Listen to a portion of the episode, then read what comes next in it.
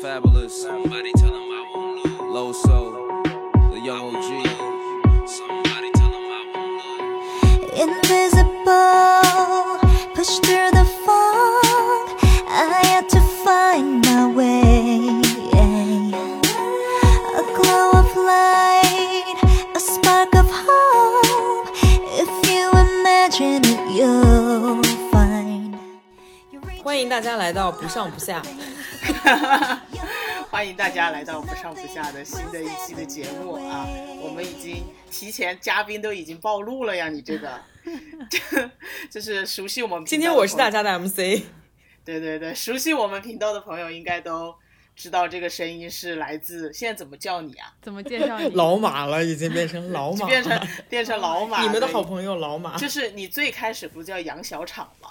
然后后来就是不知道怎么，就是一直被说叫马老师，然后就好像大家都知道是是马老师，对，所以我们还是要正式的介绍一下这一集的节目，我们请到了。呃，我们的老朋友啊，就是每次就是想要蹭他的流量的时候，就会把他邀请来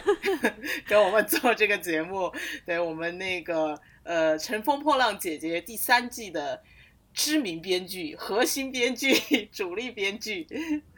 马老师啊，欢迎欢迎。欢迎。然后这一集这一集还是我跟雨珊一起来跟马老师一起聊一下，主要是聊一下呃《乘风破浪姐姐》第三季，因为前两天是嗯二公刚刚演出完嘛，然后之前也一直听你说，就是二公其实是比一公要惊艳很多的，所以我们就嗯到二公之后就是来。聊这个话题，然后之前我们在喜马拉雅也做了一次的直播，其实那个时候呢是这个是我跟雨珊两个人的一些比较作为观众视角的一些看法，然后当时也有一些也有一些听友在互动，然后大家可能对这一季的节目吧有不同的一些呃观感，所以就是今天想跟马老师来聊一聊，就是这一季作为一个可能就是节目组的人，或者是更了解就是这个节目的一些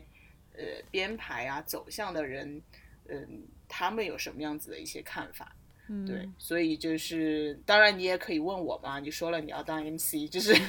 可能想，可能想要就是市场调研就是回回问我们一下，对，就是 作为观众还有一些什么样子的看法？是呀对所以是呀，对对对对，我我其实就是还是想先来采访你们。可以啊，你你有什么特别想问的？呃，哎，我但是我很好遗憾，我应该先听一下你们上次直播的回放，因为我真的还是很期待听到业内人士的反馈的，我因为总感觉我们都已经不半业是业内内人士，我们走出来了。对，那那应该怎么描述呢？就是深深度深度用户，深度用户。对对对对对，可以这么说。因为我感觉今今年整体我听到的，就是来自业内的反馈好少哦。很少吗？嗯那你是来自普通粉丝的反馈很多？因为就其实你看能看到反馈的渠道，也就是微博啦、嗯豆瓣啦、小红书啦、抖音啦。嗯嗯嗯，那都是一些外围的舆论嘛。然后，因为我印象比较深刻的是，我觉得浪一的时候能看到非常多什么公众号的分析啦，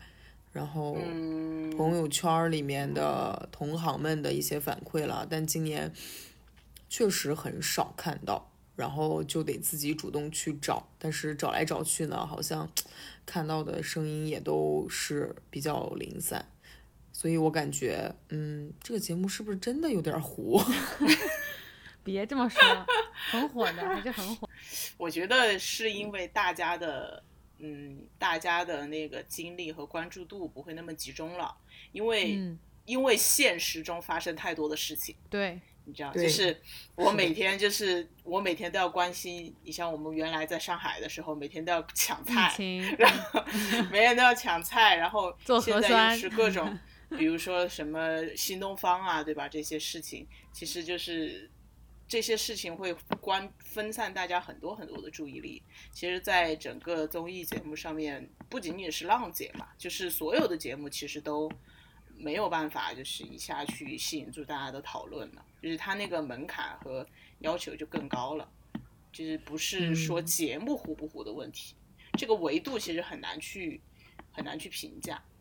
对，那我觉得这样还挺好的，至少大家都在更关心身边发生的事情了，和关心应该关心的事情。你这个是怎么回事？就是就是大家不应该关心你们的节目吗？不不不不不，我只是说，就是如果你这样说的话，我心里觉得平衡了很多，因为我自己就觉得大家应该是去多关心身边的事情。就不是因为节目不好，而是因为就是周围发生太多的事了。对，社会太社会太魔幻了，对，所以就导致很多东西没有办法达到它本身的效果。那那这样吧，我们就是稍微简单一点开始。你们两个目前提到第三季的《乘风破浪》，最先想到的关键词是什么？最先想到的关键词，王心凌。我觉得就是阵容吧，就对我来说，从一开始到现在都是，就是选角。卡斯，嗯，对卡斯，嗯，那你们两个都看完前前几期了吗？到目前为止更新到第五期。嗯，都看看了但是加加更的那些没看，就是看了正片。那你们两个觉得最吸引你们的人是谁？最吸引我的人，Jessica 呀，哦，你是带粉级的是吗？我不带粉级，但是但是有些人呢，舞台表现力，嗯，呃，也不是说粉过少女时代吧，就是对他们的整个历程还是比较清楚的，至少嗯。是就是关注过 K-pop 的这群人嘛。因为我们嗯频道一向都是嗯。一个韩国电台，就是 老讲有的没有的韩国的东西，那肯定是对他很有关注嘛。所以他嗯。他退出少女时代之后怎么样的舞台表现，然后和其他姐姐，因为他又不会中文，然后他怎么样在这个这个场景里面去做真人秀的东西啊，所以是是最关注的。但是其实，嗯嗯、我看了节目之后，有两个人印象比较深刻，其实是吴谨言和那个于文文，啊、就他们嗯两个是让我看到，就是觉得稍微，就是我对他们的观感是有变化的两个人。啊，嗯就是 Jessica 肯定就是就是一骑绝尘的舞台表现力嘛，那个真的是没有办法，是那个没有办法去比的。然后像吴谨言，是因为我之前因为看电视剧什么的，然后有一些黑稿啊什么的，就觉得对他的 印象没有特别的好。但是他上节目就是他本身学芭蕾，所以他跳的也还可以嘛。然后他的性格感觉是很很真的一个人，就是他他他也讲四川话，我不知道他是四川的还是重庆的。然后他就跟其他人讲四川话，然后他的那个性格，还有就他帮王心凌说他不要让他吃那个兔头啊什么的，嗯 那里就是有有那个谁一定要让王心凌吃嘛，他说啊你不要吃不要吃，就就感觉他整个的人物是比较真实的。那于文文肯定就是因为他在整个这二三十几个人里面都是最最特立独行的那一个嘛。然后她，我觉得于文文这种女生就是女生会喜欢的，但是可能男生不太会喜欢。嗯，就是她她的那种感觉是，因为她本身又就是她是长得，我记得是里面是谁说说，其实你非你长得非常的女，但是你想要去营造自己一个非常不女的一个形象。对对对这是阿雅就是说的对，对，因为她长得你好妙！啊，对哦，对，阿雅说他你好妙，对吧？就是嗯对，我觉得这种就是这种人很让人羡慕的，就是他的那个选择是可以随意去选择的。就是有些人他去做那种很很男性的性格啊，我觉得啊，很多时候他是不得已的啊，就是因为嗯做人就是不是是因为他没有办法那么的女，比如说从外表啊，比如说吴莫愁，比如说黄小磊，也许他的内心的深处，他也想要做一个就是很女性化的或者是很小女生的一个形象，但是她的很多时候她的外表就就做不到嘛，就是她不是给人第一感觉就是那样的，所以她很多时候那个选择是被动的。但是作为于文文这种，我觉得她是很幸运的，是她的选择是她就可以直接说，我就是，对吧？我就是这样的一个性格，嗯，但是她长相是一个天生很有优势的一个人，所以他就会、嗯他的这样的选择就会让你觉得他是更更怎么讲呢？就是更自洽、更更自嗯然的一个选择，而不用去拧巴说因为你们怎么怎么样，我才要怎么怎么样。所以我觉得他本身是，也就是这点对他来说，他他是有这个有这个底气的，嗯嗯嗯，我觉得，我觉得我看下来啊，就是我在第一期的时候，呃，因为那个时候关注度，就是大家的关注都很高，就是刚一开播，所有人都要去看一下的。因为看了官宣的阵容之后，我确实我也是在第一期的时候对于文文的印象最深，因为因为他我是从一个很小的点，然后就开始关注他，是所有人呃都坐在那里，呃，就是当呃那英啊、宁静啊，或者是张强这样的大前辈，然后呃就是呃入场的时候，就其他很多的人都是非常激动啊，或者是很热烈、很热情的在那里欢迎，但是于文文就是。嗯，那个表就没有什么特别的反应和表情，然后但他也会在一起鼓掌，但他就不会说，呃，就是还是依然是很平静的。然后我就觉得，哎，这个这个女生有一点那个哦，就还还还挺，就她也不会去很热络的，要马上要去去呃欢迎一下，呃，比如静姐啊，什么什么娜姐啊，然后他就还是呃远远的就在那里看，然后我我就是从那里开始关注他，然后到后面他就讲话也很直接，然后嗯，宁静就就说他，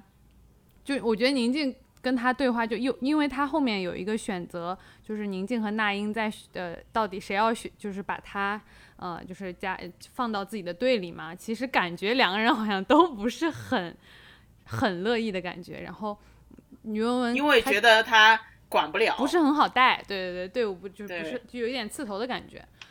然后嗯他于文文就是很直接的就说有有什么那个就是管不了的呢？就是我觉得他很直接，然后他在这一期给大家的印象好像就是这种很酷，然后老怼人，不会太在意那些啊、呃就是其他人或者说其其他的姐姐们会很在意的一些东西，呃，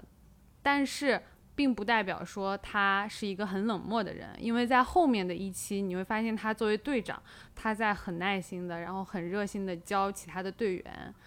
然后我觉得他整个就是那样的一个形象，再加这样的一个人品，就是做下来，就我看到的，我觉得他是一个很酷的人，就是他内外都是很酷的，然后他也很嗯。确实是很喜欢。呃，做比较酷的音乐，就是他的这个酷是一个比较统一的东西，而且在这个节目之前，我对于文文的了解就就是那个前任三，还有那个就吃芒果的那个前任三和呃那首叫做《体面》的歌，这是我唯一对他的印象。所以，嗯对对对，所以就是我觉得这节目就是于文文是一个例子，就其他还有好几个姐姐都是嗯之前对她有一些印象，但是并不了解，而且也没有很强的欲望或者冲动，你去了解他，就是你你会去网上搜她或干嘛干嘛的，就是你没有引起你兴趣的那个点，但是在这个节目里面，他会抛给我，就是去了解这些人的那个欲望或者是想法，所以我我在这个里面就包括刚才呃小林说的吴谨言，因为吴谨言我觉得他挺挺冤枉的，是因为他之前在于正的剧里面的那个角色太深入人心了，导致后面他再接戏接到的角色也都是那种非常呃就是。隐忍，隐隐忍，然后有着坚硬的外壳，然后清冷，然后你看他的妆容也是，反倒是在这个节目里面，私下每天就是化的那个妆容，还有他在舞台上的是有颜色的，但他在剧里面呢，就是总是化的是那种很淡很淡的那种妆，因为觉得一方面觉得脾气不好，一方面觉得气色不好，对，所以再加上他的那些角色，就总是你知道，就是总是怼天怼地。就跟魏璎珞是一样的，在后面的好几部剧里面也是这样的，那导致说呃大家对他也是有一些偏见的。我觉我觉得确实是偏见，就是把那个角色和他本人就就紧紧的联系在一起了。然后，但是这个节目里面，你是看到他私下的比较放松的样子之后，你发现哦，其实没有，其实他确实是被那个 角色拖累了。就是演技好不好，我们也另说啊。但是至少你知道他的性格，或者说他的私下里真实的生活中的样子，嗯、是这样的。就是我觉得嗯是这个节目嗯会会就是给我我我会觉得说对这些姐姐也好，还是对观众也好，是一个比较就是正面意义的东西。就除了包括除了呃这个于文文、吴谨言，其实还有像郭采洁，郭采洁其实也是一个就是现在的形象和印象中过去的形象就是反差很大的一个人。她以前刚出道的时候，她不是也是唱歌嘛，很甜的那种创作型歌手，非常甜妹。然后后来就变又变成顾里，对吧？顾里是那个样子，然后现在又变成了一个搞这种好像独立音乐啊、摇滚啊这种。你看她的发型，你就能看出来她现在的那个取向是什么样的。就，所以我我我觉得说，就是今年的选角，首先从这些姐姐的呃业务能力上面来说，我觉得从初舞台就能看出来是不拉垮的。就今年就还感觉挑不出来说特别差的，因为去年的话。呃，我记得就是呃，评委还会对那个姐姐的唱啊、跳啊各方面的能力进行一个打分，就有的人说就是单项可能就零分啊、负分这种都有，就包括在首演的时候出现各种各样的问题，对吧？就是要申请重唱啊、什么重跳啊这种的，我都还有印象。但今年呢，就是觉得整体的这个，那这个业务水平是放在那里的，虽然不一定是自己的主营业务，对吧？因为很多可能是演员，但他来这里或者唱歌或者是跳舞，就他还是呃希望说我从一开始就是呈现出一个呃比较完美的一个形象或者是舞台在这里，就就是都是呃做了准备来的吧。对，好像除了 Jessica 比较仓促，他自己也说了嘛，就是为什么不跳舞，因为他可能要隔离啊，干嘛时间比较紧，就只是呃唱了个歌。所以呃，所以我刚才说你问我那个印象最深的或者是关键词是什么，我就说是呃卡斯。当然你你你有性格也是很好的，性格有特点也是很好的，但是我觉得在这个节目里面，而且这个节目是要有表演的，是要有舞台要去竞赛的，我觉得还是要有一些呃就是可以拿得出手的东西。对，所以这个这个今年我觉得是做到了的，而且我特别喜欢呃呃的几个姐姐。虽然我今天在看二宫的时候，发现他们的人气不是，就是现场的那个人气好像不是很高。就比如说，我特别喜欢唐诗逸，就是跳舞的。唐诗，嗯嗯嗯对对，嗯我特别喜欢她。然后我留恋，我觉得也很不错。主要是我觉得，呃，她呃又又结合了她之前又是北大的，然后她又是奥美的什么总监，对吧？就觉得斜杠青年，然后又又自己做这个爵士音乐，包括他那个首演的初舞台上面那段表演也特别的精彩，又唱又演的，所以我我也很喜欢他。但是就是我今天看到那个人气排名，他们好像就都排在比较后面的位置，感觉好像现场的这个我也是想问，就是现场的观众里面，就是粉丝的这个成分 是有多少？然后我们在这个你问唐小玲儿，在选我去过，观众的时我我候是去过，哦，我去当过观众，对呀、但是我是没有投票权的。为什么你没有投票权？我第一季去的时候没有投票权呀，他投票权好像另外选的吧？哦哦，对对对对对，因为我给给的你的是那个家属票，对，我是没有投票权的，我是家属，是马对，老所以我师的家属。我我还是想要待会儿你大约你可以不是马老师，可以待会儿说一下这个就是现场观众他的一个评判，或者是在这些观众他们是怎么选进去的，然后他们在现场看到的这个表演是不是也是跟我们从那个屏幕上看到的也不太一样？好，一会儿先记先记在记在那个问题 list 里面。那那接下来想问一下，你们觉得自己的观感上，觉得今年的呃《乘风破浪》和第一年的有什么不一样？就是你们自己的观感上觉得，对我我的感觉就是之前也跟也跟听友在我们群里有聊，嗯，我的感觉就是，呃，怎么说呢，就是舒服了啊、我说的这个舒服就是对姐姐来说舒服了，因为第一季的时候其实呃，当然，我觉得他最后肯定第一季到后面他也没办法延续，他发现那个东西不成立，就是他一定要打造一个唱跳女团嘛。嗯那个时候的那个时候的目标和那个最终的那个结局是很清楚的，就是我对你们的评判就是唱和跳，就是大家要像嗯选韩国选女团嗯对，像或者一零一一样，只是大家的年龄和你的你整个的起点不一样嘛。但是你我对你的要求，可能观众心里的期待也是比较明确的，所以可能就是，但是到后面就发现，嗯，他出道了之后也没有舞台，然后他就，嗯，也也这个团就跟有没有是一样的，所以也引起了大家的一些一些议论嘛。所以我觉得那个东西可能就觉得说不成立了。呃，就是它在最后的出口上面是有一点不成立的，但是我觉得它在整个过程当中是一个非常非常明确的呃标准和一个大家明确努力的方向。就是所有人的目标嗯是很清楚的，所以就是大家使力的方向也是会清楚的。虽然就是到最后可能它会有一点不成立，但是大家并没有去想过说啊，我成团之后要干嘛，对吧？那个时候可能在里面的姐姐最后都只是想说，我要去呃展现一个很好的唱跳舞台，然后这个舞台就是、就是大家想要的那种唱跳舞台，所以大家的方向目标非常的一致，然后观众的期待也是。也也是很明确的，所以我觉得那个时候大家的利益是往一处使的，就，但是大家后面也会就是说为什么要这么卷他们嘛？就是这个可能也是因为第一季播出之后，包括呃哥哥播出之后，对我不知道啊，这是我自己的猜测，是不是给节目组也有反馈说，嗯，为什么就是之前我们聊哥哥的时候也聊过这个问题嘛，就是为什么好像哥哥看起来他们不会有那么强的竞争，然后他们有呃各自不同的风格的舞台，但是对姐姐来说，他们就会非常的比较 push 他们，然后比较呃压压力很大的去做很多很多的练习。我觉得这个可能也是我到这一集看起来之后，就是节目组是有 get 到这个东西，然后去做了很多的调整。然后到了第三季的时候，就会变成是，嗯，就是大家就是各自开花，就是各自在自己相对舒服的领域里面展现自己的特长。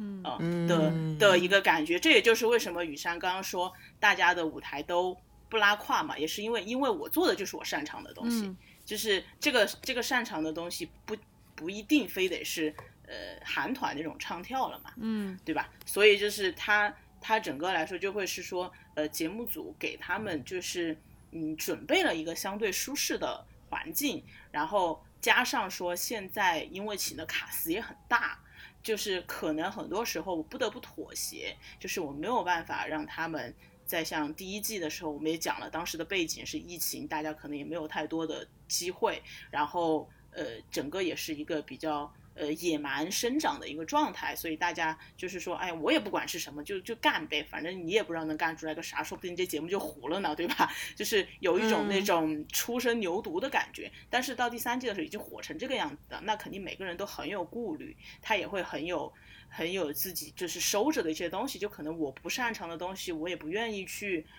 去展现了嘛，因为就就露怯或者是露短这种事情，因为粉丝毕竟这么多，观众毕竟这么多，会被很多人去点评、去评价。对对，很多这种大咖的艺人来的都不是什么小人物，就是多少都是有点儿知名度的人，他们本身的那种动动力和动机，我觉得也是会有所保留的。嗯，第一季就是很，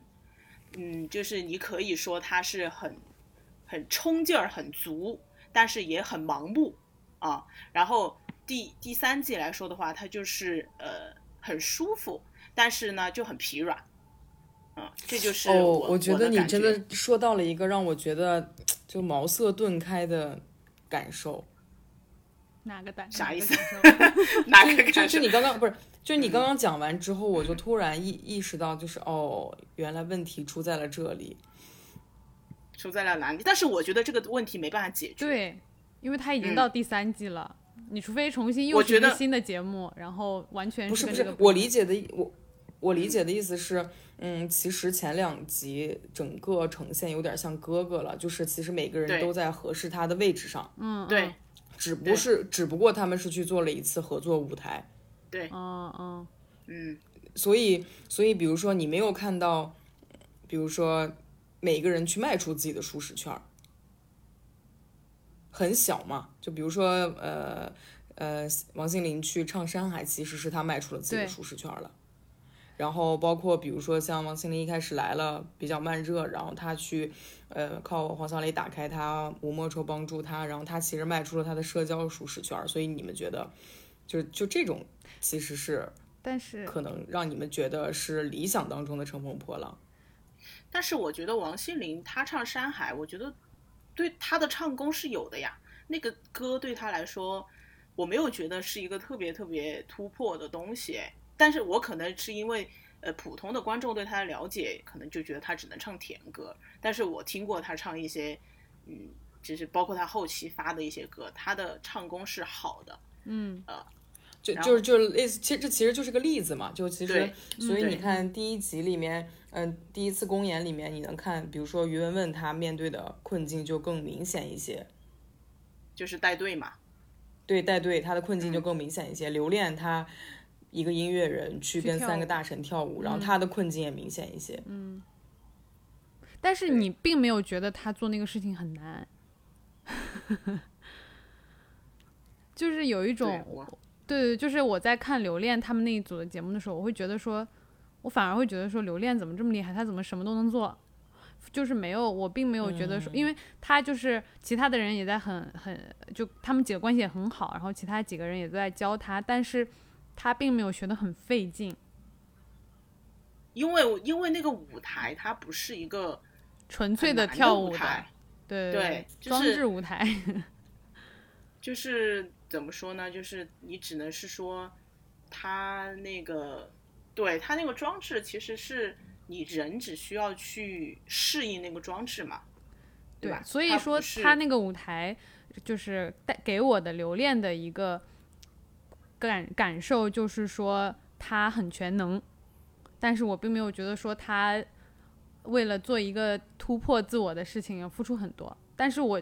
对他的好感还是有增加的，因为我会觉得说他既能唱又能跳，然后还又能做广告，对吧？又很有才，就是觉得他很全能，对，觉得这个人很厉害，嗯雨山比较喜欢看人，是我其实也很喜欢看舞台，而且我觉得像刚才，嗯，我能理解为什么前面姐姐们都会选择说要在一个比较稳的呃一个一个位置去做他擅长的事情，因为我觉得这其实也跟赛制有关，因为我们这一季的赛制就是呃分成了两个阵营，那每个阵营他就是要赢，那我为了赢。我是不是可以暂且先收起自己的那些小的私心，或者说就是挑战或者突破，现在目前还不重要。我现在先赢，然后我先留在节目里面，这是重要的。我我我猜想是这样的啊，因为如果是我的话，我可能也他们排兵布阵嘛，他他一定是要说我我这个我要组一个最有把握的盘子，就是像对于宁静和那英他们两个人都来说都是这样的。但第一季不是呀，第一季是大家就是各自为战，对吧？最多是说你你这个呃组到一个队里面了，大家因为呃选歌或者选这个节目，然后组到了一个队里面，然后再来慢慢的磨合，然后谁当队长，谁谁不当队长，就是都是在这个嗯过程中，而且是好几个。基本上都有呃六个还是八个队吧，就是他大家其实是有一种混战的。那其实这种混战，嗯，是会让很多人就是都出戏，就是戏都呃有点出来。但是这这一期的话，就是这个刚好也是回答你刚才问题，说观感上不一样。那这个其实也是很大的一个观感，就是呃这一季的姐姐还是就是宁静静姐和娜姐是绝对的一个核心，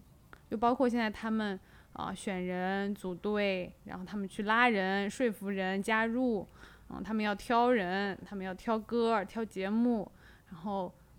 就是你看他们是在这贯穿在里面的，就是每一集，我觉得他们的戏份是感觉是这是最多的。就他们可能会跟其他人，呃，有同框的戏，然后他们也有自己单独的，但是其他的人可能相对他们来说就会少一点，所以也能够表现的机会也就少了。这个问题我也想问你，只是就是你你们觉得就是说，因为之前你在问浪三的一个关键词嘛，就是其实我们理解的关键词和你们想传达的关键词肯定不一样啊。就是你们是但但我怎么去定觉得也有位这个这个东西？就是就我觉得，我觉得也从你们的回答和反馈里面，我觉得呃，它的一部分主旨是传达到了的，嗯，是什么呢？因为它就是三十而月嘛，嗯就是就是那个舒服是吗？开心，就是其实就是因为我觉得三十而悦就是这个“悦”字让能让大家产生很多不同层次的理解，OK，然后嗯、当时其实呃，就是在我进组之前。嗯，他们其实是请了沈一斐教授过来一起开了研讨会的，哦，啊，嗯就是说去从这个底层逻辑上去讲我们这一季浪姐要去传达一个什么样的精神力量，或者是什么样的女性的面貌。嗯、因为其实第一季相当于是把一个很庞大的女性命题抛出来了嘛，嗯。嗯，尤其是其实更多的是讲可能是女性受到的一种刻板印象的困境，哦，对，然后大家去突破，不管是年龄的限制也好，还是身份的限制也好，嗯对吧？嗯，就是就是，我觉得第一季的那个命题就，它其实把一个大的女性命题抛出来了，嗯嗯然后然后呢，嗯，所以在这一季的时候，他们就去和沈教授探讨，但是我不在场，我看了他们的一些笔记的记录，嗯嗯，就其实呃。大概的一个呃表达的意思就是，就是在现在的这个社会情绪之下，就也其实确实是在这个社会情绪之下，呃，整个氛围其实没有两年前那么积极和有力量感了。是是，对，我觉得大家就很明显的就是都能感受，互相都能感受到嘛。对，没有那种很很很想要去打破一些东西的那种欲望。冲劲儿，对，对，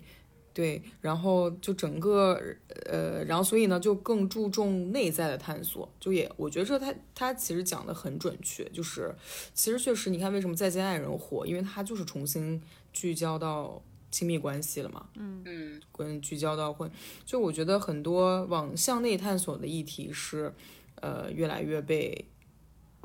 就是怎么讲。呃，共鸣度更高一点了，因为在整个这个疫情的阶段，其实大家可能没有再去呃去怎么讲，其实也有在关心社会性的议题，但是更多的是开始去关注自己。就所以，我刚刚一开始就说我我觉得你的那个呃说为什么这一季反馈很少，大家都在关注身边的事，我觉得这是一个特别好的呃就是。怎么讲？就是社解释社会的改变，对社会的改变吧，就是大家都在向内探索，所以在这个语境之下，可能女生女性的议题也又也又重新回到了一个呃向内探索，所以他当时提出的这个“悦”字一个核心是悦纳，悦纳就是对我如何悦纳自己。什么意思呢？接纳的和纳吗容纳。呃，它其实没有取没有那么多取悦，就其实相当于就是我要接纳自己，但是我是要悦纳，开心的就是接纳我是很开心的接纳了自己。嗯，哦，喜悦的接纳自己，悦纳，对，明白。那你们选的这些人，就是要一一定是他跟自己有矛盾的人，是吗？不不不不不不，肯定不是啊，就是就肯定是就是嗯，因为我也没有参与选角嘛，就是我进组的时候人也定的差不多了，嗯。但是多多少少也是要看他们身上的能量和呃这种呃自洽的自洽的这个程度的，嗯，所以对，所以其实不管是呃雨山说到阵容。然后还是你说到的王心凌，还是你们印象比较深刻的人物，其实我觉得哎，也也不错啊。你们都看到了他们身上自洽的那部分，对啊，王心嗯凌不是就是很悦纳自己的 甜心人设吗？对，要她是甜当甜心心奶奶，甜心奶奶。对，对，所以我就觉得，哎，你看讲完之后，我觉得 心里还开心了很多，敞亮了。敞亮了一些。还是没有，还是很成功的，是吧？觉得也不是说成功，但是我觉得，哎，你看你们用心看了，然后，呃，其实也 get 到了，就是至少说没有那么讨厌吧。当然肯定不讨厌啊，就是对啊，对，也也不是说，然后然后也没有说，哎，我我们想要表达的大家没有 get 到，就也没有那种。但我其实有注意到，就是你们除了这个总体的这个主题啊，这一季节目的主题，其实你每一次公演都是有主题的嘛。就我我其实很好奇，就是说这个公演的主题，它能在多大程度上得到一个一个呈现？就是就是像送你一朵小红花，还有你还记得吗？我我觉得我我自己的感受是，其实他们去理解或者是诠释这些东西的时候是很类似的，就是其实区别不大。就是送你一朵小红花是是奖励自己，对吧？就是鼓励自己、奖励自己的意思。然后你还记得吗？是呃是要对回忆，可能是呃过去的自己的经历，或者是，但是因为他们每一次就是他调动起来的自己的人生经历 就是那些，然后你就会发，尤其我我有一个姐姐就比较明显，就是我看黄奕，因为她这两场都是唱然后演，对吧？我就觉得她表达的嗯东西，然后她唱的东西好像也都是一样的，所以就我想问说，就是你们在设计这个公演主题，后面的公演也还是会有主题的，对吧？对，是的，对对对，就是是是希望他怎么样，就是最大程度的，就把他这个主题，就是因为其实你看，呃，每一次公演的主题，它现在已经呈现出来的“送你一朵小红花”和你还记得吗？嗯嗯，拆解来看，其实都是悦纳自己的几个维度。嗯然后送你一朵小红花，就像你说的是要，呃，别忘了去奖励自己。嗯然后那那其实它从选曲上，它就其实已经划分开了。你像呃亲情的、友情的、爱情的，呃给自己的。所以你看，就是我觉得表达的比较彻底的，像义工的舞台里面，自己他们就去讲那个歌词，然后郭采洁讲歌词讲到流泪嘛。嗯对，所以就是他从他的歌歌曲的理解和表达中带入了自己的人生经历，所以他才有那一刻，就是把自己放进了那首歌里面，然后完成了他对自己送你一朵小红花的这种表达。那嗯比如说你刚好举到这个自己的例子，但是二宫不是也有一首，就是他他们那个我我，就你觉得像这嗯样的两个，他们的主题是相相似的嗯吗？哎，你说悦纳自己这个主题，其实说来说去不也都是？是是，其实都是一样只是的。嗯大部分其实，嗯、都是在向内的一个探索，跟自己的一个对话。只是可能每一次对话导出的，不管是人物不一样，还是经历不一样，还是人生故事不一样，嗯，还是他们当下发生的那个故事不一样。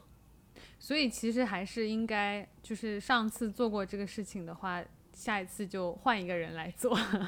这样就会好一些感觉。主题的拆解上，其实我觉得哥哥做的更充分一点儿。哦，你你们记不记得哥哥当时其实也有美一工的主题，对，是二什么二十五小时，人生三万天，什么外星球上的另一个我，宇宙来自些，对对对，哦，就是给外星什来自太？空的，对对对对，哦，我记得记得。因为更天马行空一些吧。更天马行空一些，然后也也比较符合男性气质，然后男生也比较愿意去讲自己的人生经历和人生故事。嗯。嗯，所以这个主题也是根据哥哥那边的一些经验嘛，所以我就是觉得，反正这一季的赛制和整个的风格是延续了哥哥第一季的，哦，我觉得也是因为观众在骂，就是骂说为什么对哥哥那么的好，然后宽容，对姐对对姐姐那么的那么的严厉，为什么让姐姐打来打去，什么搞来搞去？嗯哎，哥哥也在打来打去啊，哥哥没有啊在意这个事情他。哥哥不就是 peace and love 吗？然后就淘汰的人也很少。但是这今年淘汰的人也很少呀。所以今年淘汰的人少，是因为，对啊，就是因为这样，就是跟延续了哥哥的做法呀。对呀，就还是还是 peace 一点比较好。对呀，所以就是就是希望还是希望说，呃，也也不是说希望说，就是嗯，哥哥最后呈现的，就是大家都挺没有遗憾的嘛，就是还挺好的。但是这也很明显的看出，就是在这种趋同的赛制下，男性和女性面貌就是有很大的差异。对，嗯，所以我觉得他也不一定是很适合的。我觉得女女女生天生就是很卷自己的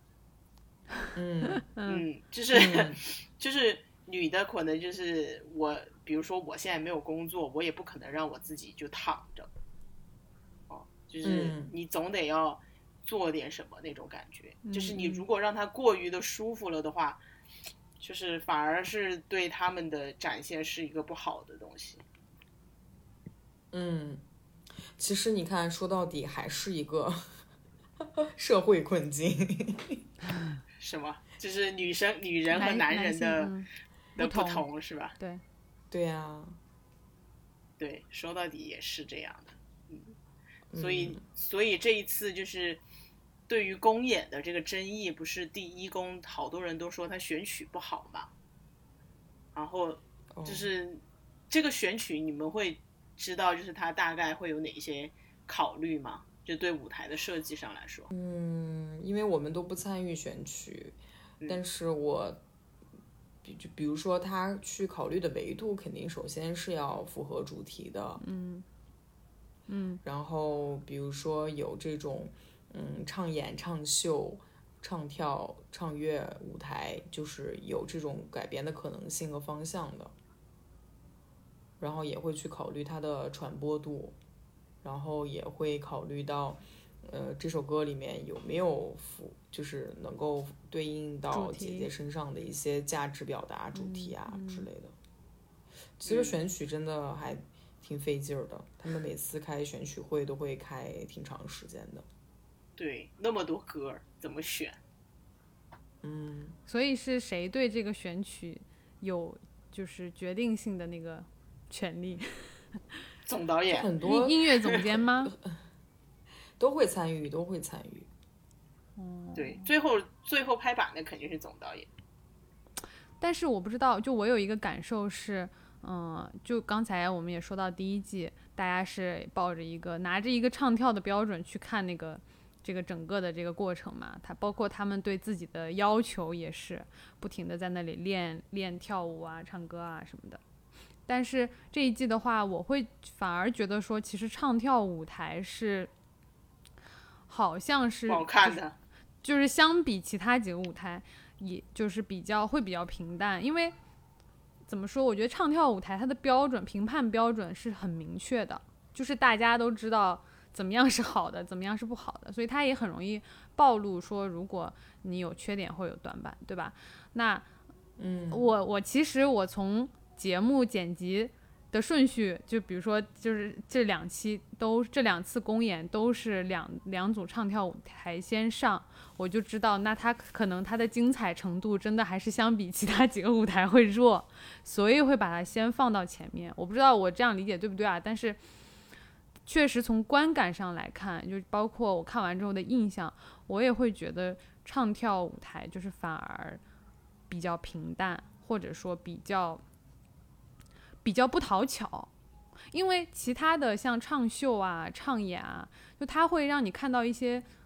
新的东西或者新的形式，你还会嗯，对，就我我我自己是这样的，我会觉得，哎，好像有一些还更艺术化一点，有一些就是它更侧重演，然后它呃的内容好像层次更丰富，你就会自然的会觉得它可能看点要多一点。但是唱跳就是很就很很很薄，它的层次比较少吧，所以这两次公演我都有这样的感觉。所以我我也想问说，就是从成片来看，然后这两次唱跳都放在最前面，是不是？呃，节目组也整个录制下来也是觉得是这样的呢？不是呀，第一次第一宫那个出场顺序是他们自己选的，你忘记了？他们有一个哦那个 田忌赛马那个环节，就出顺序，嗯他们都都先首发了唱跳嘛，嗯，那二对吧宫呢？？而且他们二宫是呃二宫是呃节目组定的，哦但是其实也是出于整个舞台节奏的考虑嘛，嗯嗯嗯。先要炸场，嗯，对，那我所以我哎 没有，所以我原来不是我想的这是就是一个没有，我觉得可能也是一个节目节目已经发生变化了，因为第一季确实是大家都在用女团的标准去看这些姐姐，然后包括第二季也是嘛，她也包括请了女团公司的老板，对吧？爱豆公司的老板，对，然后。嗯反倒是到现在，其实不，大家好像不再执着于唱跳舞台了。我觉得也不一定就是你唱跳就炸就好看，所以其实就是我我能能有更多的形式出来，我觉得是好的。包括像一公的，我觉得那个物理啊，还有呃自己，我觉得都很好，我是都记得住的。嗯嗯嗯，对，对，那我觉得这也这也是一个挺好的反馈，就是审美多元化嘛，就是呃，因为在哥哥看到了，其实也不是一个唱跳节目，它也不是一个唱跳的呃团综什么之类的，就是肯定还是更多的希望看到他们在舞台上的亮点，不管是唱呀，还是跳呀，还是演啊，我我觉得这是一个。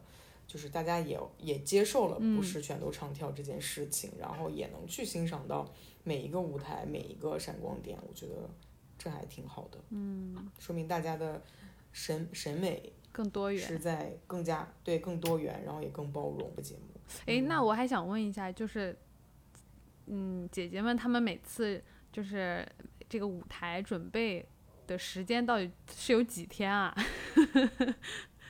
其实挺短的，就是呃，基本上都是十天到十五天左右，就有的时间间隔长一点，但是有的其实差不多就两满打周嘛满算就是十天。嗯，对，嗯对，嗯，所以其实为什么他们那么拼呢？也是一个是他们也是要为舞台负责任嘛，嗯，要尽力的把这个舞台呈现好，然后再一个也是为了要，呃，嗯，怎么讲？就也确实时间上的限制比较多，嗯但我觉得时间限制比较紧。你看 Jessica 第一次来的时候，嗯对啊，Jessica 第一次首秀的时候，不是说她为什么不跳舞嘛？因为她有一个月的时间在隔离，她觉得一个月准备出来的一个舞蹈是没有资格上台的。那还要准备几个月？对呀、但后来不是这不十天的也都上了嘛，然后所以就是其实每个人自己对舞台呀、对艺术的坚持是不一样的，然后，嗯，也不是说一个就是在像超女一样每个星期直播那样硬扛的一个节目。因为你们刚刚在讲那个舞台的多元什么的嘛，然后我就会觉得多元是一件好事。但是我上次在喜马拉雅的直播的时候也说过这个问题，是我觉得，嗯，我在看舞台的时候，我更多的是看硬件，啊，这个硬件就比如说舞台的编排，然后呃灯光，啊装置，编舞，就是更多的是看节目组在这个上面花了什么心思，而我很少看到演员本人、表演者本人在上面的努力。哦，这就是我我为什么会觉得，其实哥哥的舞台，我怎么说呢？就是哥哥也是一个很成功，但是我当时聊哥哥的时候，反正也觉得没有那么的打到我吧。然后，所以我就是我看这一次的也是一样，我就会感觉有时候我不知道他们到底在没在唱歌。我觉得这个 这个本身可能有他，就是因为上次那个听友也跟我们聊过说，因为姐姐们本身不是做这个的，所以你不能要求他们像真正的像生生生不息那些歌手那样子在上嗯面就是。叭这种对吧？的啊，每个人像谭维维一样啊，这样就不太可能。但是我我就是觉得，反而就是给了他们这么多的舞台的选择之后，嗯，是是磨灭了他们本人在这个上面的发挥。哦，就是我可以说这个舞台设计的很好，我可以说这个装置弄得特别的牛逼啊，这个编曲还不错，呃之类的。但是我很难说某个人他特别特别的牛啊，这是我的对对这一次舞台的感受。就是你说这个舞台吧，它整体好不好看吧？它也好看，就是但是你很难去聚焦到某个人他在上面有多么的出彩。这为什么 Jessica 可以出彩？因为他还是就是基本功力在那儿嘛，然后他能够在他现在为止一直都在唱跳舞台吧，所以那个东西就是就是他本身的能力的实展现嘛。但其他的我就是觉得你你你知道物理，你知道自己，但是你觉得是里面的某个人给你了特别大的印象吗？还是说这个舞台设计本身？是人雨山肯定觉得是人，但是不是？我是觉得人是这个舞台很大的一部分，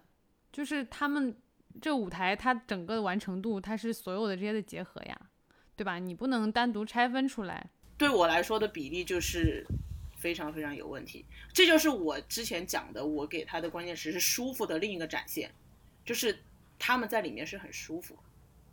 就是每个人都表现得很好。当然，但是我一直的观点是，我不喜欢看一个虚假的泡玻璃球，我宁愿看一个就是千疮百孔破碎感，对，然后是很是很很 rough 努力的对对，很 rough，但是它是很很很真实的一个状态。这是我我我个人的审美的一个问题啊，我仅代表我你们个人。你们四川人都这样是不是？为啥？为什么？谭维维也是四川人，谭，对谭老师也是这样是吗？对，我们我们这种四川盆地里出来的人，可能 就是 tough 和 rough，对对对，我们真的我们我们四川人是蛮那个的，就是蛮 tough 的。我觉得哦，其实那你看哥哥的时候有这种感觉吗？有啊，上次不是跟你聊过吗？我就是会太舒服了，太舒服了。但是哥哥的好的点是，呃，我觉得当时我为什么会觉得，嗯、我这么说好像也有点太自视甚高了。我是觉得芒果这边很聪明的一个点是，他对哥哥所有的关键词都是极致的舞台，嗯，就是我打出去的关键词就是极致，你都你没有办法说，所以他那舞台非常极致，他每一个舞台的那个。他是在海南录的嘛，都不是在那个棚嘛，嗯所以他每一个舞台都是花多少多少钱，你能看得出来的。它是一个完全完全艺术品的一个单品，啊、嗯所以它那个就是它是极致了，它极致了是可以给人那种很强烈的冲击的。但是我觉得姐姐是不极致的，她是在一个中间的点，就是她还是在那个我之前去过的那个像一个船一样的那个地方，对吧？那个地方其实你要把它做出一个多极致的，像比如说像 Beyonce 的演唱会，或者是像 Lady Gaga 的演唱会那样的舞台，你说它有吧？它也没有，所以它又，但是它又没有像第一季那样是让每个人就是拼了命的去表演，所以它现在就是在第一季的姐姐和哥哥的中间值，嗯他的他的舞台就是哥哥的舞台一个你都能说出来他多少钱，对吧？那个简直了，就是一每一个级别可能都是 Beyonce 的演唱会幕后制作组那种级别，但是姐姐这这次不是，就算她弄得那么好的一些什么物理自己那些，她也达不到哥哥的那个极致感，哦，所以她就是我觉得她就是在中间有点有点不上不下，咱不是秀组的，咱不能替秀组回答这些问题。咱咱反正我也不是你们节目组的，我无所谓。对，我我我是有这种感受了，但是我当时会去看哥哥的舞台，我会单独去看哥哥的舞台，因为我觉得他真的非常的极致，他可能就是背后的那个那些技术啊，那些审美啊，那每一个单品出来都是非常非常精美的。但是哥哥的舞不欣赏台，我就算不看这些哥哥，我欣赏一下这些这些设计也是好的。就是哥哥的舞台有有几个遗憾的地方是里面有一些马赛克，马赛克，对呀、就是影响了这个成品的一个观感。我记得哎，那也就是很少数的几个嘛。就那个悟悟空吧，我现在还记得那个，对但是但是悟空已经最大程度的去，因为悟空其实他在装置上没有太多的东西啦，他主要还是唱唱功上面演唱的编曲、嗯，对，编曲上面的东西嘛。对，嗯我就记得有一有林志炫的有几个舞台，有一个那种框啊，一个方形的那种装置，还有那个他们唱那个有些歌上面是有真实的那个花园一样的那种，啊，什么凄美地就上是吧？上面有那个真真的花花草草那种弄起来的装装起来的一个很好的舞台。嗯，那你觉得，就是因为我我今天才刚看完二宫嘛，你不是也是昨天嗯看的嘛？嗯，就是依依然是这样的感受吗？有没有觉得还挺不错的，挺喜欢的舞台？梦中人还行吧，嗯，对我也觉得梦中人很很不错，就是好，那那来，好来，问题来了，梦中人让你们喜欢的点是什么？一个是我觉得这个歌是适合他们俩的，嗯，就是他很适合薛凯琪，因为他嗯。粤语发也是发音嘛，就本来是王菲的歌嘛，其实它发音比较准是一个，他是一个，其实他是一个很细，就是嗓子是很细的那种，然后薛凯琪的那个风格其实是比较近的，哦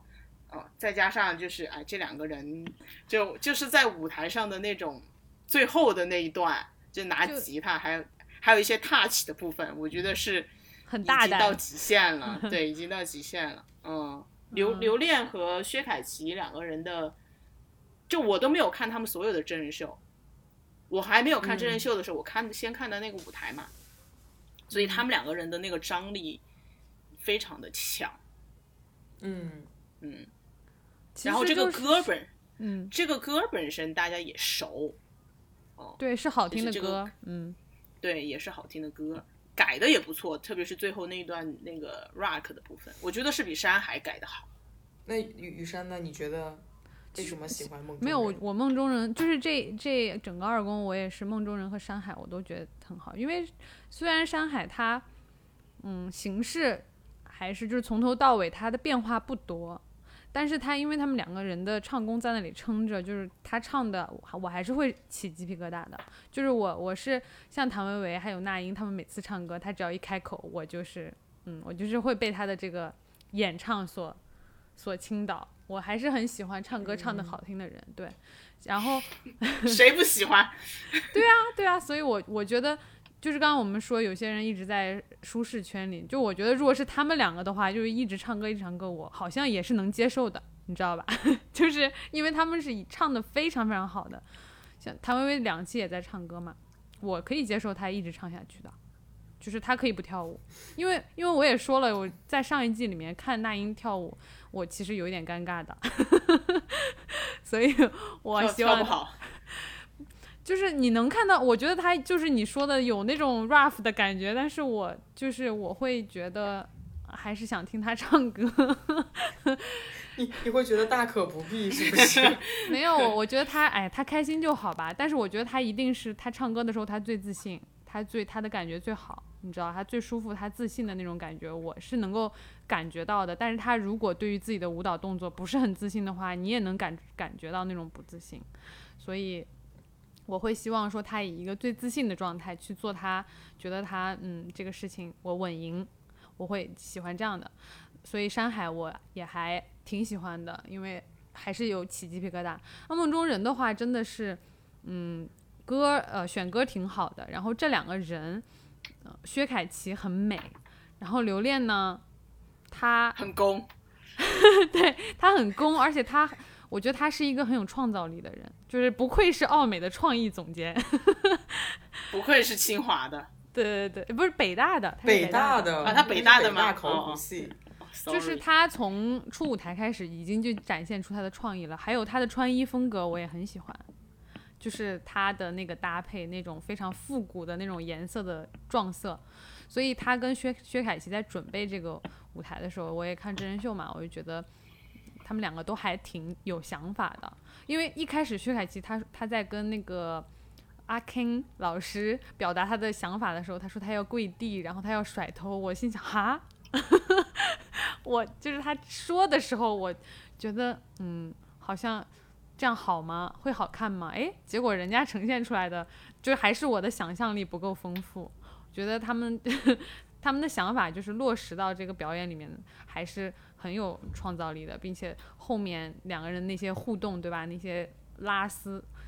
的互动，很很欲的那些互动，包括最后的那一个设计，就是两个人的手上都沾满了颜料，对吧？然后就在彼此的那个身上什么的，呃，就我觉得是很，就这个表演很丰富，然后。那整个舞台的风格，还有这个视觉啊，所有舞美的这些，我觉得也都也都很好看。它整个就是粉粉的嘛，桃桃红色的吧，就是那个那个那个色调，我也很喜欢。所以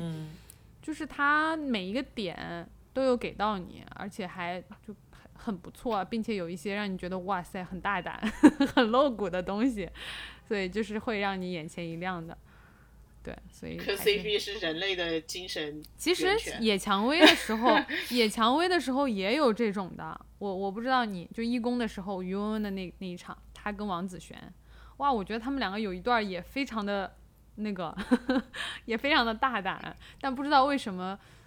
大家没有在那里说。就我自己看的时候，我是觉得很很激的。那首歌的传播度肯定还是不如《梦中人》。对对对对，所以选曲还是很重要的。是。好，那我们就来聊一聊，就是 CP 这个事情，就是这个也是我最近想的比较多的，也思考的比较多的一个事情。嗯嗯，什么呢？就是我想知道，就是你们是抱着一种什么样的心情在磕 CP？我不磕 CP，我也我也没有磕 CP，我就是他突然给到了，你就觉得好像还。可以接受，就还挺挺惊喜。我是对我从来不磕 CP 的，就算是，但是你要知道，这两个人之间的化学反应是会对这个作品有帮助的。就算你看任何的电视剧，就是《梦华录》嘛，其实现在也被骂得很惨，但是陈晓和刘亦菲的那个化学反应在那儿，大家都会被他们的情感所带进去的。这个就是你看所有的电视剧。都会有这样的感觉，特别是这种爱情类的吧，或者是偶像剧这一类的，那个是一个基底，我觉得那个都是基础。然后至于说有一些我我有很多朋友，他们就磕那种女的呀、男的呀 这种嘛，就是就是磕要基，但是他们其实他们也不会说只磕呃男的，只磕女的，有时候 BG 也磕，然后女女也磕，男男也磕。就是我觉得这个对我来说啊，它倒不一定是说，我就是喜欢啊女生跟女生怎么怎么样，或者是男生跟男生怎么样，我是就是得这两个人之间的那种张力，就是如果是一个这样子的一个舞台，然后他们传递出了那种张力和表现力，可能他们也没有觉得他对他的感情是怎么怎么样啊，但是他在那个地方极度的投入，然后。极度的，就是把那个表现力推到极致，然后迸发出来的这种张力，这个东西就可以了。因为其实，因为其实女生，你看她们平时在一起相处的时候很亲密，也也挺正常的。就是你会觉得，就是女生的友谊就是这样的嘛。那除非说是在舞台上面，那可能会有一些很创新的动作啊，或者是大胆的动作啊，它也是为了配合这个表演。所以，我一般在看，尤其是看真人秀的时候，我也不会，我就是觉得那那就是关系好呀，或者什么的，那可能就是看友情，并不是说磕 CP，对。而且我本来就没有问对人，我俩 我本来也不是一个磕 CP 的人，你就没有问对人。不不不，但我觉得你们俩说的都是就是我我认同的和我心里理解的，就是就大概就是去某个大厂去。和制片人面试的时候就被问到，你认为现在节目的流量密码是什么？嗯，就那个时候，然后呃，哎，好像就是你说的吧？哎，我想不起来了。然后就大意就是呃，人物关系和 CP 线。然后你你你们记不记得，就是去年创造营的时候？对呀，一上一上来不就做那个刘宇和那个谁吗？对呀，赞多。对。呃，刘宇和赞多嘛，然后我就觉得，我就说这就是大厂的答案呀，就大厂就是其实是很清楚知道 CP 就是现在的流量密码。对，怎么芒芒果 TV 不是大厂吗？但但是但是我我我理解的这个 CP，它其实抛开性的部分。就是呃过于暴露的部分，我觉得就是小小林说的，就是它其实是一种火花，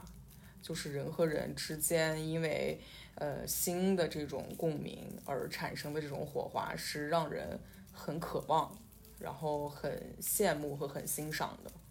对，然后对，就是因为我觉得，就是为什么到这几年你恋综又得到了爆发，然后 CP 粉儿又这么越来越多，而且 CP 粉儿的传播力非常强。嗯，因为我觉得就是大家在心理上的需求是更想要去亲做亲密关系和更多的去和人之间去连接的。那可能在他还没有去有自己的一个亲密关系或者说去链接的时候，他们会先进行一次这样的投射。然后那些 CP 粉儿为什么特别团结，就是因为他们有了共同的。共同的喜好，然后他们其实也有了共同的嗨点嘛，有了共同的嗨点，所以他们会，呃，就是整个的呃战斗力会特别强。对他们要捍卫一个东西，要保护一个东西。而但对我，我觉得他们捍卫的就不仅仅只是说一个 idol，或者说一个我认识的符，我我我欣赏的符号或者我认同的符号，我觉得他们认他们在维护的是一种价值观。维护自己内心，对，就是就是他们想要保护的，就是其实是啊、我我我渴望有这样的。呃，关系不管是纯粹的，还是对，还是呃，就是有热烈的关系，我觉得，嗯，我觉得这就是现在也是一种很明显的社会情绪。对啊，而且姐姐们有好多姐姐来，不是都是想要交朋友吗？对对，嗯，对啊，所以他们我觉得就是，我嗯觉得那个那个沈一斐老师 的洞察确实很到位，就是现在是一个从外到内的过程。就是我觉得这个的原因是什么呢？跟疫情有很大的关系。当然，就是疫情它引引发了很多，包括经济啊、国际形势，很多东西太不可控了。就是你会发现，你跟你你都不知道你在对抗什么，而且你永远对抗不赢，因为这个东西是一个太巨大的一个机器和一个一座山，就是说什么山上的每一粒沙滴在每个人身上都是一个巨大的负担嘛，所以你就发现你向外太太难太累，你没有办法对抗，你也没有办法去向外再去做很多很多能够得到一些什么样东西的努力，所以这个时候你只能就是紧紧的呵护自己的内心，就是 这个才是你在这个时代好像唯一可以还能够去把握的一个东西，就是你能够握在手上，你能够控制，你能够去去去那个去自己去给自己调节的一个东西。嗯，所以就是大家现在也会很想要去有一个一个关系，也是因为这个世界真的太难了，很多时候对一个人来说，所以嗯。你需要有人跟你一起，相互治愈。对，对，好，沉重啊，也不是沉重，我觉得这是一个支撑挺都不是治愈，就是 支撑。对啊，不挺好的吗？就是比起以前动不动大家就要斗起来，是吧？不是这个这个会对社会，就是你就会觉得这个社会突然是没有什么活力了，就是大家都收了嘛，就是经济上也没有什么活力了，社会变革、社会变动也不会有什么活力呀、大家的讨论对吧？一些舆论、一些话题，也很容易就是进入一个死胡同，他就很难去往前走。我反正是一个挺悲观的人。嗯，但我觉得，呃，就其实我觉得悦纳的一个，就是悦纳是你和自己先和解嘛。那我觉得你嗯和自己和解之后，他下一步是做什么呢？也不是说我就摆烂了、躺平了，等等着那个什么了。我觉得其实他的下一步就是，呃，我要给自己更多的能量。首先就是我在面对外界的所有困境的时候，我自己不能垮，所以我要先去认识我自己，然后去悦纳了我自己，我实现了自洽之后，我自己的能量值才会维持在一个比较稳定的水平，然后我会头脑更清醒，或者说我有更高的能量去做一些我去抵抗外部困境的事情。嗯但我觉得可能这一步现在还没有呈现出来，但其实我觉得这一季的姐姐，呃，没有在就是嗯，没有没有很多抱怨的情绪，然后也没有那个怎么讲畏难的情畏难的这种状态，就这在这一点上，我觉得后面是可有机会让大家去看到。嗯，他们在这个人生阶段，然后他们取悦了自己，去迈出自己的困境之后，他们是怎么去面对外部的困境的？那你们现在就是到现在为止，觉得你个人觉得最有惊喜的是哪一位？嗯你现在让我说，我不太好说得出来，因为我觉得，呃，那个，呃，因为其实刚开始看那个名单和。呃，录完第一次出舞台，因为出舞台的时候我不是还在策划组嘛，就是我是一个很远距离的了，就是我是一个观众，我们去看所有的录制和现场的时候，我确实看到的是于文文，因为她的整个表达和她整个人的个性是风格是非常九零后，嗯嗯，就是我觉得对，所以你就很很快的在他身上能找到共鸣的点，然后能看到欣赏他的点，又有那么才又又有才华，嗯但是你知道我们这一季和前两季最大的一个不同，就是这一季的平均年龄是最高的，是吗？啊，真的吗？是我还是我反而觉得还低呢。因为他们都保养的太好了。就那不就是那英、许茹芸稍微年纪大哦，张强是有几个人拉高了吧？对，是不是就是分化的比较严重？不是分化的严重，是整体年龄都高，所以我就觉得，嗯，平均年龄大，让我们让我对就是这种熟龄女性的认识就又上升了一个层次。到就就是就是真的看到了每个人身上的那种修为，就是他怎么去维持他自己内心的纯洁之地，然后他经历了什么，然后他是怎么去让自己回到那种 peace and love 的。嗯，就我觉得哇，就是很多人身上都有这种，就是四十岁的少女心。我觉得哇，这这一点儿真的，我觉得我就会呀啊。因为我已经三十多了，我觉得我还是一个小孩儿啊！我在，我在我，对啊，我觉得我的长辈都把我当小孩子一样啊。嗯嗯，嗯，我也觉得我们都会的。是对啊，我觉得，所以这这就是一个这特别美好的力量呀，就是让你觉得啊，那个你记就感觉大家小时候可能十八九岁的时候都会想说，我讨厌成为大人，我不想成为我讨厌的大人。你在讨厌大人身上没有讨厌谁讨厌大人了？我我我我我我。你讨厌大人什么？比如说，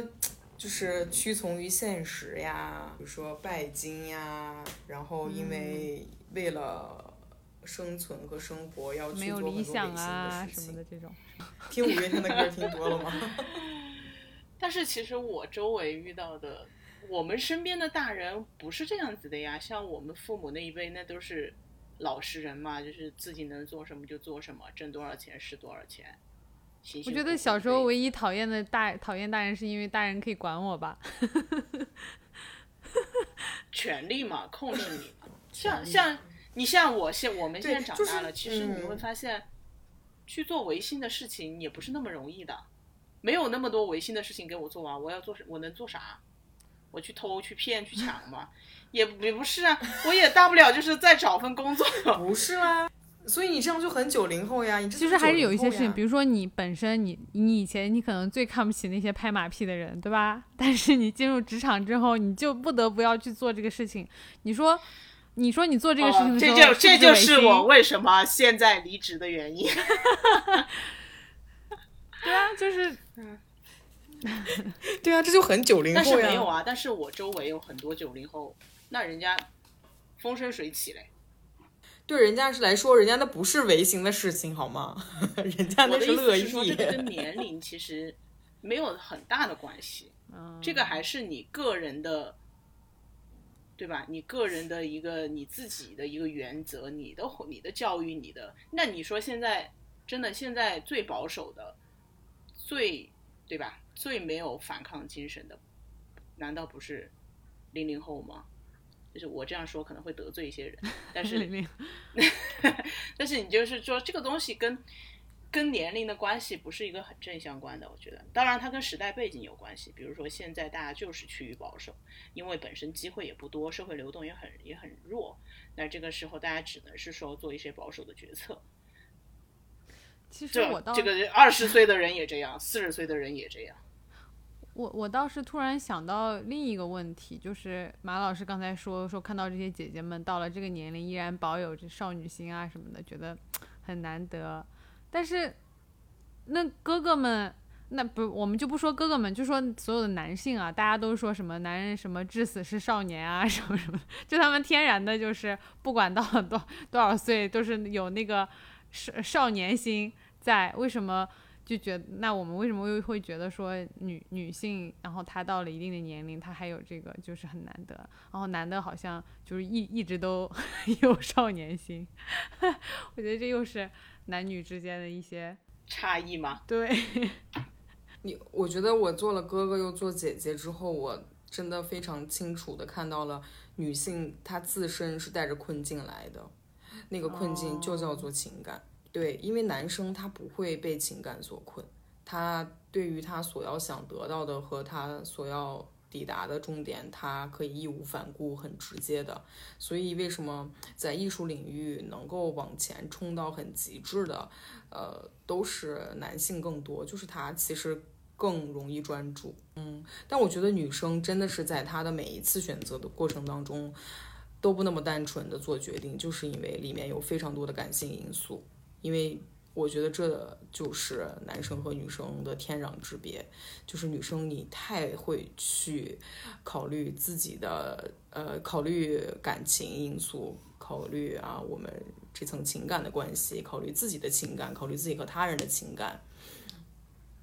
所以他就会成为一个，也不能说是羁绊，但是他会成为一个呃，永远在他的考虑范围之内的事情。一季一季做下来嘛，就是你觉得还会不会有浪浪姐四？我我我不知道，但是我不想做了。不想做了，为什么？啊，我不是之前就讲吗？其实我今我不太喜欢做一个节目做第二季，因为我觉得自己很难突破。嗯，然后就是因为就我也是趋利避害嘛，就是我我自知这是一个很难突破的事情，所以呃。只只能说，那这一次就是其他的项目都黄了，然后就